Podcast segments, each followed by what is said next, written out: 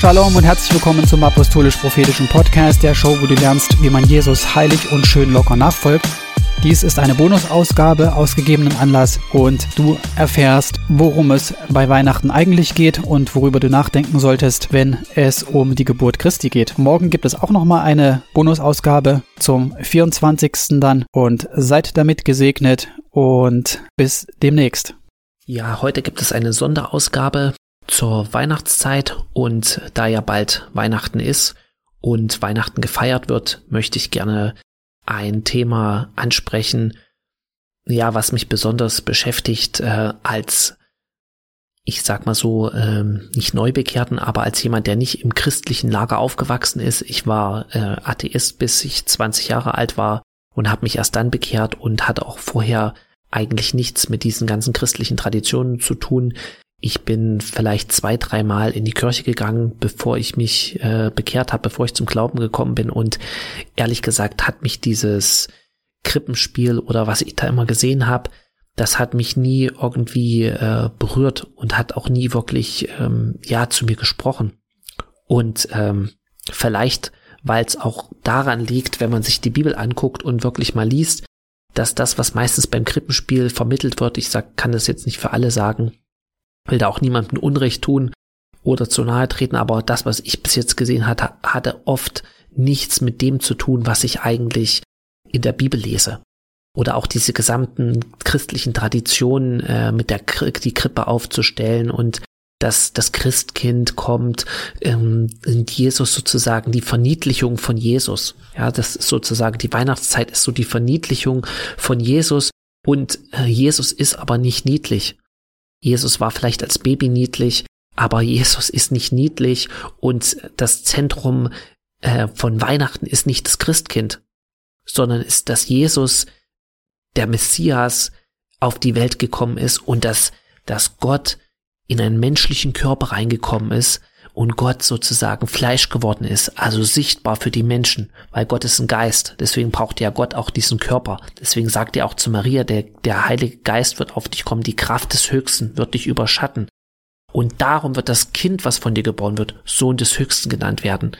Das heißt, damit Gott sich den Menschen zeigen konnte, seinen Charakter, braucht er einen menschlichen Körper. Ja, das ist auch, was viele Muslime nicht verstehen, die dann immer denken, okay, das ist Gotteslästerung, wenn wir sagen, Jesus ist Gott. Ja, Jesus ist sozusagen die, die menschliche Hülle gewesen für den Geist Gottes, der schon auf Maria gekommen ist und in ihm war, damit damit Gott zeigen kann, wie er ist und wer er ist. Und deswegen ist, wird er ja der Sohn Gottes genannt.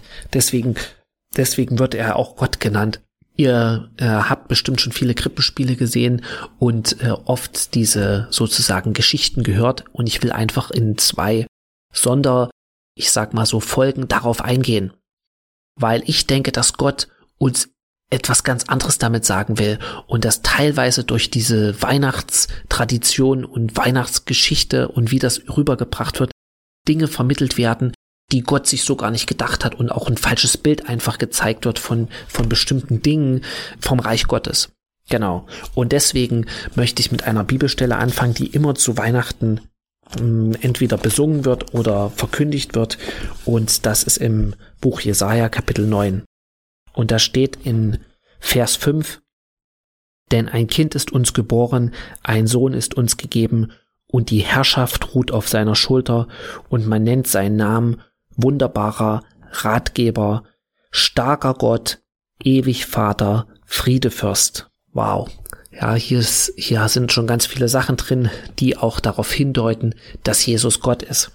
Die Mehrung der Herrschaft und der Friede werden kein Ende haben auf dem Thron Davids und über seinem Königreich, dass er es gründe und festige mit Recht und Gerechtigkeit von nun an bis in Ewigkeit. Der Eifer des Herrn der Herrscharen wird dies tun. Genau, und ich möchte jetzt nicht auf alles eingehen, aber besonders auf eine Stelle, denn ein Kind ist uns geboren, ein Sohn ist uns gegeben, und die Herrschaft ruht auf seiner Schulter. Also, warum ist dieses, dieses Jesuskind in die Welt gekommen? Ja, bestimmt nicht, damit wir irgendwie 2000 Jahre irgendwelche äh, Kripp, Krippen aufstellen und vom Christkind reden und singen, sondern hier steht es, die Herrschaft ruht auf seiner Schulter. Was bedeutet das eigentlich?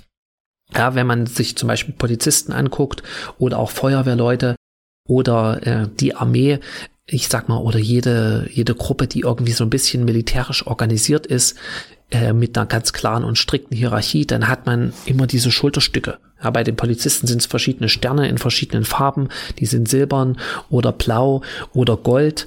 Und je nachdem, wie, viele Sterne das sind, kann man dann den Rang erkennen. Genauso ist es auch im militärischen Bereich. An den Schulterstücken kann man den Rang erkennen. Oder wenn Leute degradiert werden, habe ich neulich so einen Film gesehen, da wurde Soldat degradiert, ähm, weil ihm Verrat vorgeworfen wurde. Und da wurden ihm die Schulterstücken abgerissen. Das heißt, ihm wurde die Autorität genommen. Das heißt, die Schulter, das steht auch sozusagen für Autorität. Oder an, den, an der Schulter kann man erkennen, äh, wie viel Kraft und Autorität jemand hat, zum Beispiel in der Armee, auf den ersten Blick. Genau, und dieses, diese Schulter ist ganz wichtig, weil, wenn wir uns die Bibel angucken, kommt dieses, dieses Thema mehrfach vor. Ja, zum Beispiel, wenn wir gehen zum äh, ersten Buch Mose, als Gott Abraham, Abraham berufen hat, in Kapitel 12. Ich lese das nochmal. Der Herr aber hatte zu Abraham gesprochen, geh hinaus aus deinem Land und aus deiner Verwandtschaft und aus dem Haus deines Vaters in das Land, das ich dir zeigen werde, und ich will dich zu einem großen Volk machen und dich segnen und deinen Namen groß machen, und du sollst ein Segen sein. Ich will segnen, die dich segnen und verfluchen, die dich verfluchen, und in dir sollen gesegnet werden alle Geschlechter auf der Erde. Wir kennen die Stelle und die Geschichte von Abraham. Das heißt, Gott hat einen großartigen Plan, aber wir wissen auch, dass Gott das nicht sofort, äh, als Abraham im Land Kanaan ankam, äh, sofort alles äh, ist das passiert und äh, wurde verwirklicht, sondern das war ein Weg. Genauso wie, äh, wie bei allen Dingen, wo Gott was geplant hat, da gibt es einen Weg dahin, dass Gott dieses Ziel erreicht. Und da muss Gott verschiedene Schritte gehen. Und diese äh, Lehren aus dem Leben von Abraham zeigen auch diesen Weg auf. Wir sehen, wenn Abraham, äh, der erste Ort, wo Abraham hinkommt im verheißenen Land, da sehen wir in Vers 6, Abraham durchzog das Land bis zur Ortschaft Sichem, bis zur Terebinte Moris.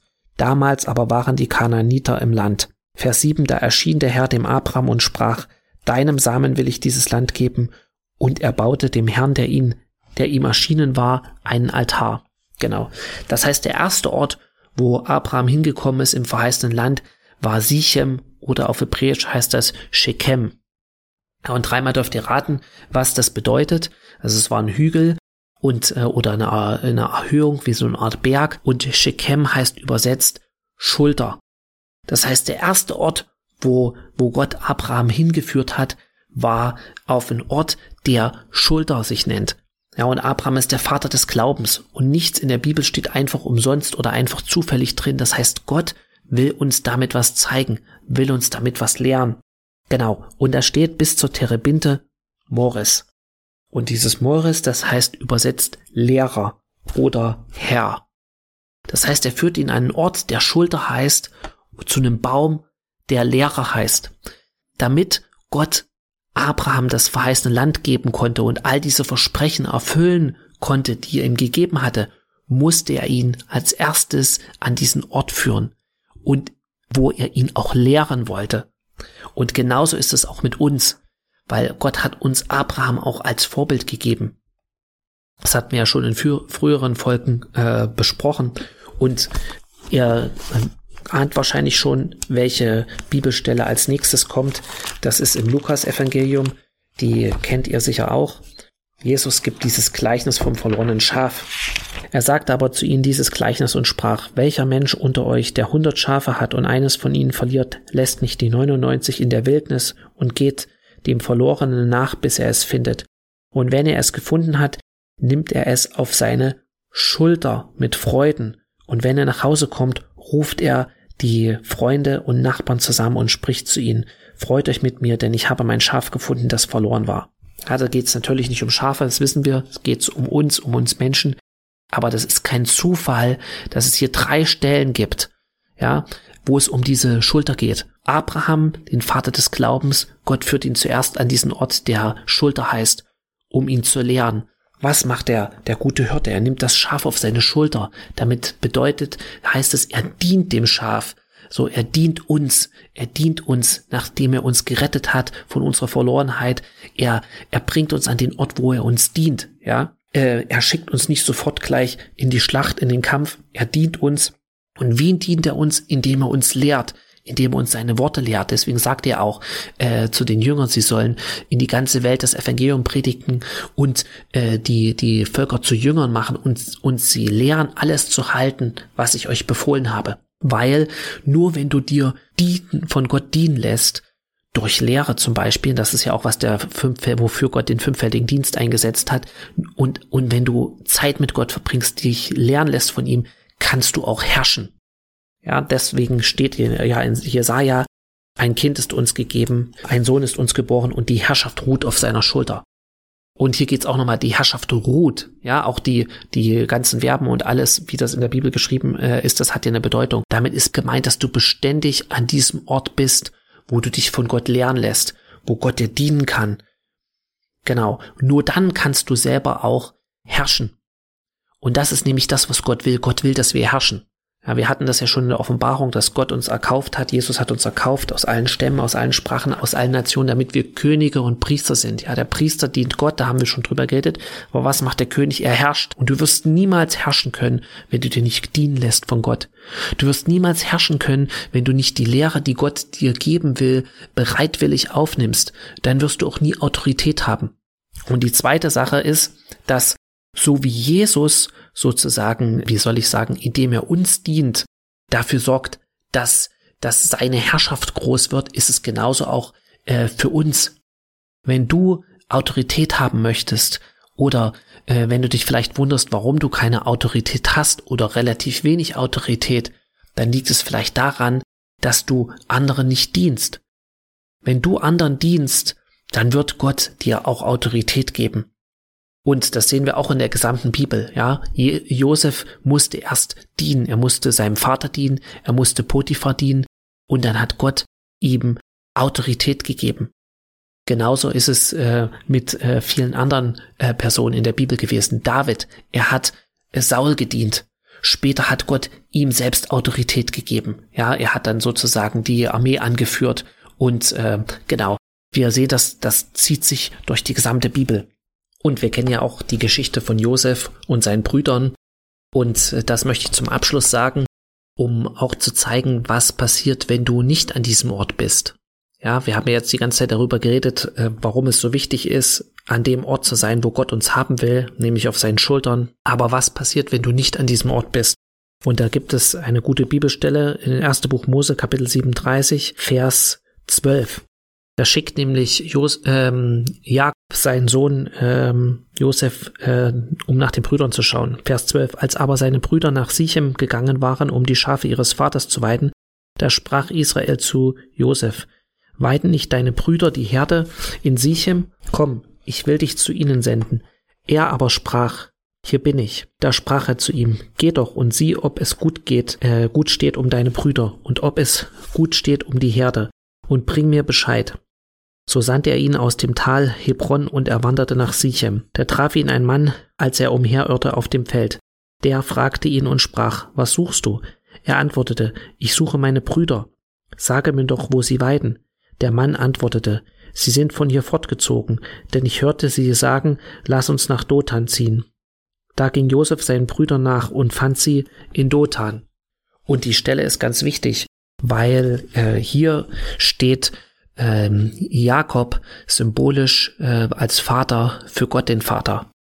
Und ähm, ich sag mal, Josef und seine Brüder stehen für symbolisch für die Kinder des Vaters oder ich sag mal für die Gläubigen. Ja, und, und der Vater hatte eigentlich gesagt, sie sollen in Sichem sein. Aber die Brüder wollten das nicht, äh, die Brüder von Josef, und sie sind woanders hingegangen. Und sie sind nach Dothan gegangen und auch Dothan hat eine Bedeutung, das heißt zwei Dis, äh, Zisternen oder Doppelbrunnen. Und wir können jetzt, jetzt nur vermuten, warum sie dorthin gegangen sind, aber sie waren junge Männer und äh, in der Zeit war es oft so, dass Wasser wurde von den Frauen geholt, auch von den jungen Frauen. Und wenn das ein Doppelbrunnen war, waren mit Sicherheit regelmäßig dort junge, hübsche Mädchen und Frauen, die Wasser geholt haben. Und natürlich wollten sie dorthin gehen. Und wir wissen aber auch, was danach passiert ist. Ja, sie haben Josef äh, verkauft. Und weil sie waren ich sag mal, in ihrem Herzen war einfach die Finsternis.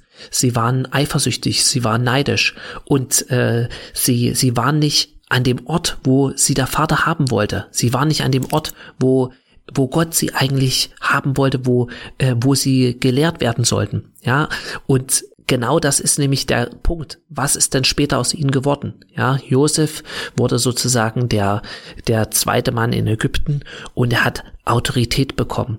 Äh, und seine Brüder, sie äh, haben sich, so wie er es auch in den Träumen hatte, sie äh, mussten sich dann vor Josef verbeugen und, äh, wie soll ich sagen, sie hatten nicht diese Autorität bekommen. Und das hatte einen Grund, weil sie nicht an dem Ort waren, wo der Vater sie haben wollte. Sie waren kurzzeitig an dem Ort. Ja, sie waren erst dort und dann sind sie weitergezogen.